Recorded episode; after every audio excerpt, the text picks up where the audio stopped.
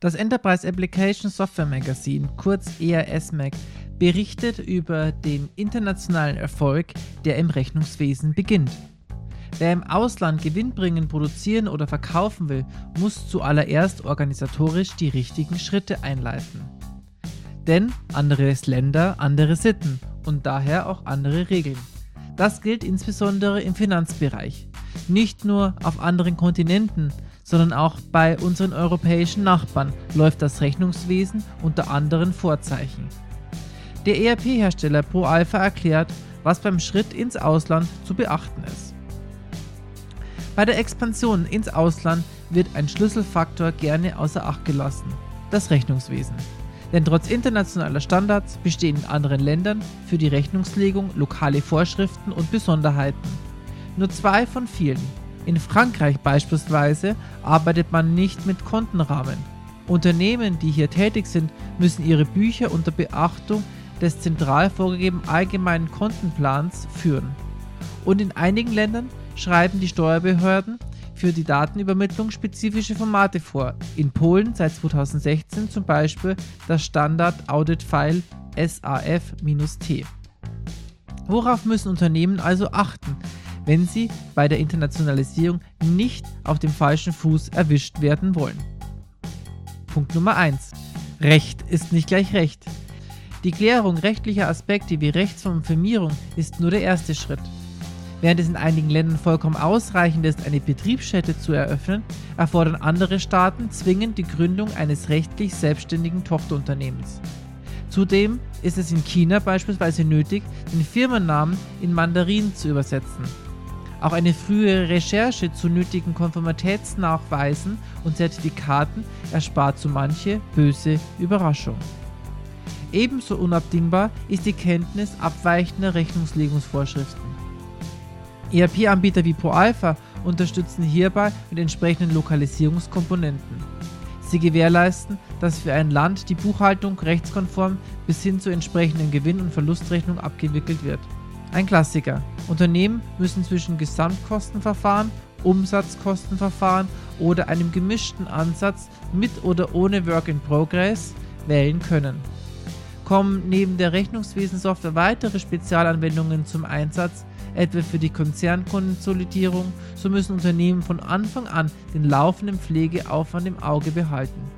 Im Idealfall holt sich die Spezialanwendung neben Kontenplan und Währung auch bereits alle Buchungen aus dem ERP-System, um so Fehlerquellen und unnötige Doppelarbeiten zu vermeiden. Punkt 2. Behörden richtig und rechtzeitig informieren. Nicht zu unterschätzen ist das Meldewesen. So fordern zum Beispiel die ungarischen Steuerbehörden unmittelbar Informationen zu gestellten Rechnungen und zwar in bis zu drei Währungen, nämlich in Euro, in Forint sowie in einer eventuellen Drittwährung. Unternehmen, die ihre Verwaltung auch im Ausland effizient und digital organisieren wollen, informieren sich am besten bereits, bevor sie den Betrieb im Ausland aufnehmen. Nur so können sie sicher gehen, dass sie die rechtlichen Rahmenfaktoren analog zu den Grundsätzen der ordnungsgemäßen Führung und Aufbewahrung von Büchern, Aufzeichnungen und Unterlagen in elektronischer Form sowie zum Datenzugriff abbilden. Einige ERP-Systeme haben diese bereits fertig an Bord. Punkt 3. Auch der Fiskus tickt anders. Steuerlich gibt es ebenfalls zahlreiche Aspekte zu berücksichtigen. Eine Recherche, welche Steuerbefreiungen oder Steuervereinfachungen man in Anspruch nehmen kann, lohnt sich in jedem Fall. Werden Mitarbeiter entsandt, sollte rechtzeitig geklärt werden, von welcher Gesellschaft die Lohnsteuer zu entrichten ist.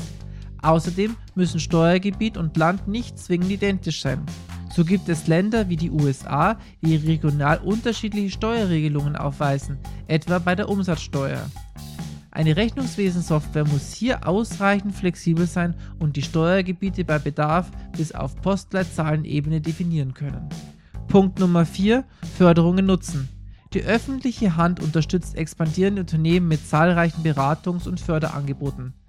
Institutionen wie das Bundesamt für Wirtschaft und Ausfuhrkontrolle oder die German Trade and Invest helfen Mittelständlern bei der Suche nach Fördermitteln.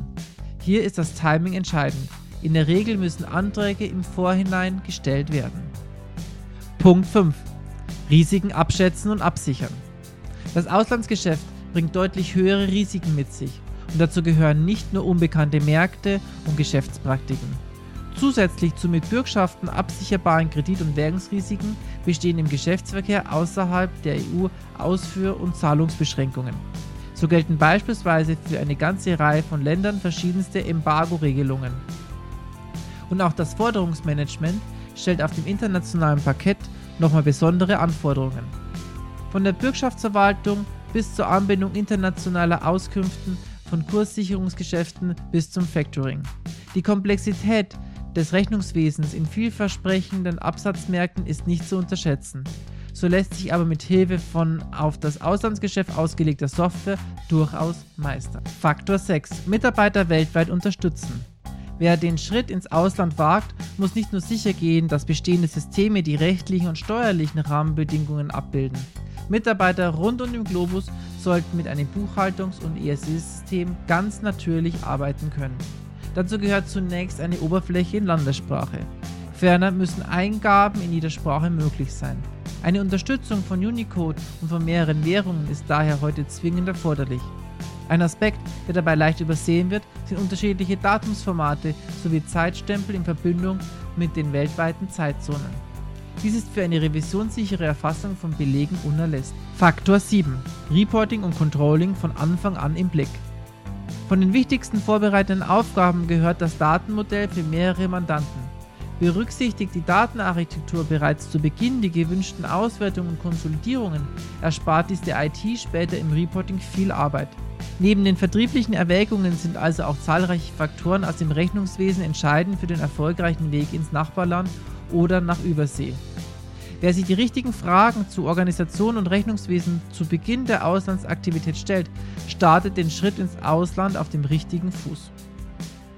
Dies und weitere Informationen zu Rechnungswesen und internationalen Rechnungswesen finden Sie auf es-mac.digital.